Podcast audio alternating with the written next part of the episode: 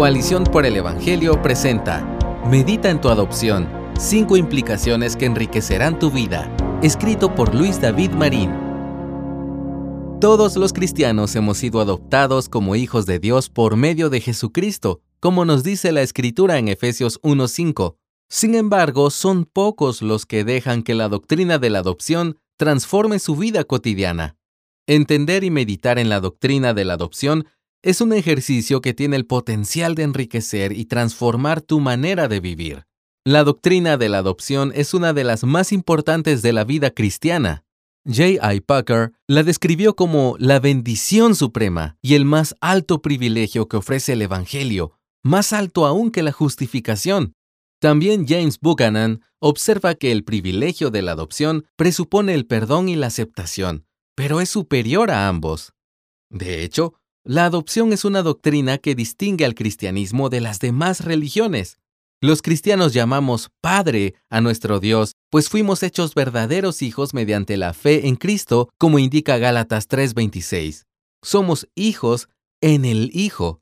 Dios no solo decidió perdonar a un grupo de pecadores perdidos en su rebeldía, no solo decidió reconciliarse con sus enemigos, él fue más allá y tomó el paso audaz de adoptarnos como sus propios hijos y hacernos herederos de todas las cosas. En Primera de Juan 3:1 vemos que la adopción es una muestra de su gran amor por nosotros. Dios nos ha hecho parte de su familia mediante la unión con Cristo. Somos sus hijos amados y Él es nuestro Padre para toda la eternidad. Estas son cinco maneras en que la doctrina de la adopción enriquecerá tu vida. 1 te permite disfrutar más tu relación con Dios. Un hijo suele poseer una relación inquebrantable con su padre que lo ama.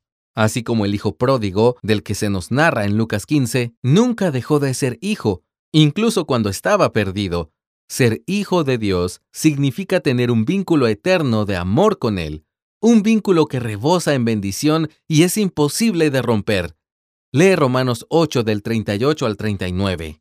Meditar en la adopción tiene el potencial de cambiar la manera distante, atemorizada o impersonal con la que usualmente nos relacionamos con Dios. Es una verdad que allana el camino para disfrutar de una confianza más sólida, íntima y gozosa en la relación con nuestro Padre Celestial. 2. Te ayuda a entender el valor de la Iglesia. La adopción no es una realidad individual. Los cristianos no somos adoptados como hijos únicos, sino que Dios nos ha hecho parte de su familia para vivir en comunidad. En general, cuando la Biblia habla de esta doctrina, utiliza el lenguaje en plural. No dice, eres hijo, sino, somos hijos. Esto lo puedes ver en pasajes como Romanos 8 del 16 al 17, Primera de Juan 3 del 1 al 2 y Gálatas 3:26. Esto nos ayuda a entender que la iglesia es esencial para la vida de cada cristiano. Sin ella, el entendimiento de nuestra identidad está incompleto. Además, esta verdad nos recuerda que ser parte de la familia de la fe conlleva deberes expresados en el Nuevo Testamento como los mandamientos unos a otros, como orar unos por otros en Efesios 6:18, perdonarnos en Colosenses 3:13, corregirnos en Romanos 15:14, cuidarnos en Hebreos 12:15 y edificarnos unos a otros en Primera de Tesalonicenses 5:11. La iglesia es una familia eterna. Estamos unidos a Dios y a nuestros hermanos para siempre. Nuestra familia espiritual es más real y trascendental que las relaciones familiares de sangre, que son temporales y terrenales. 3. Fortalece tu vida de oración.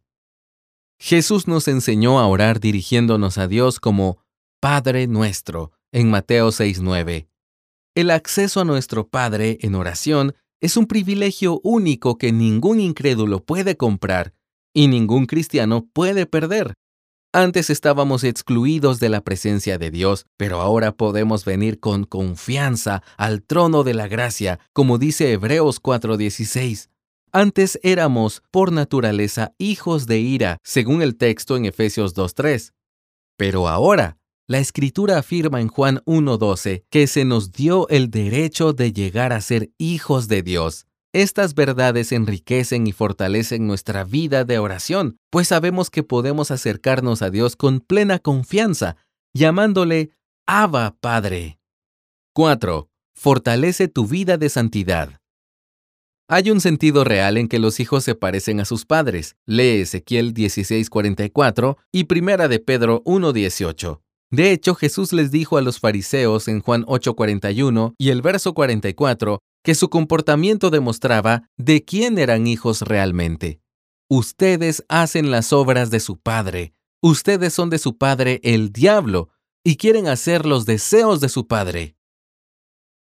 Entonces, si hemos sido hechos verdaderos hijos de Dios, eso se verá reflejado en nuestro modo de vida.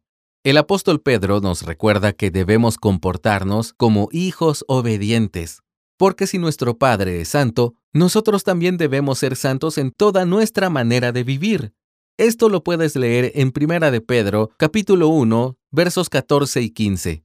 Esto significa, entre otras cosas, que nuestra actitud hacia los demás debe ser llena de bondad, justicia, pureza, amor y sabiduría, como un reflejo de nuestro Padre Celestial. 5. Transforma tu actitud ante la vida. Los cristianos que meditan constantemente en el privilegio de ser hijos de Dios tendrán una actitud ante la vida llena de confianza y esperanza. Después de todo, si somos sus hijos, Él provee para nuestras necesidades diarias. Nuestro Padre Celestial nos dará buenas dádivas, como dice Mateo 6:32 y 7:11 respectivamente. Podemos vivir confiados porque estamos seguros en sus manos. En conclusión, al meditar cada día en el privilegio de la adopción, tu vida se llenará de frescura, confianza y estabilidad. Tu relación con Dios y con su familia, la Iglesia, se volverá más profunda e íntima. Tu vida de oración recobrará su vitalidad y tu manera de vivir será impulsada hacia la madurez y la santidad. Tal como dijo J. I. Packer en El conocimiento del Dios Santo, si quieres juzgar qué también una persona entiende el cristianismo, averigua cuánto valora el pensamiento de ser hijo de Dios y tener a Dios como su Padre. Gracias por escucharnos. Si deseas más recursos como este, visita coaliciónporelevangelio.org.